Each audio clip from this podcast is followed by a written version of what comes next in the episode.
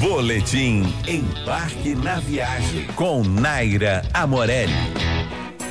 Cruzando as belas portas do casarão em frente à Lagoa Rodrigo de Freitas, a sensação que temos é de estar desembarcando diretamente em Portugal. Desde 2014, o Rancho Português é um legítimo reduto lusitano na Zona Sul Carioca. A casa segue a proposta de oferecer cozinha portuguesa de mesa farta e tradicional. Na seleção de entradas, o destaque fica para o polvo provençal e a porção de leves e sequinhos bolinhos de bacalhau. Entre os pratos principais, há um capítulo inteiro dedicado a receitas de bacalhau em porções para duas pessoas. No capítulo das sobremesas, além dos doces conventuais, as rabanadas ao vinho do Porto e o arroz doce são garantia de sucesso. Outro destaque é o doce Natas do Céu, feito de camadas de ovos moles, creme de claras e farofinha de biscoito. Um espetáculo. Para mais dicas como esta, siga nosso Instagram, arroba embarque na viagem.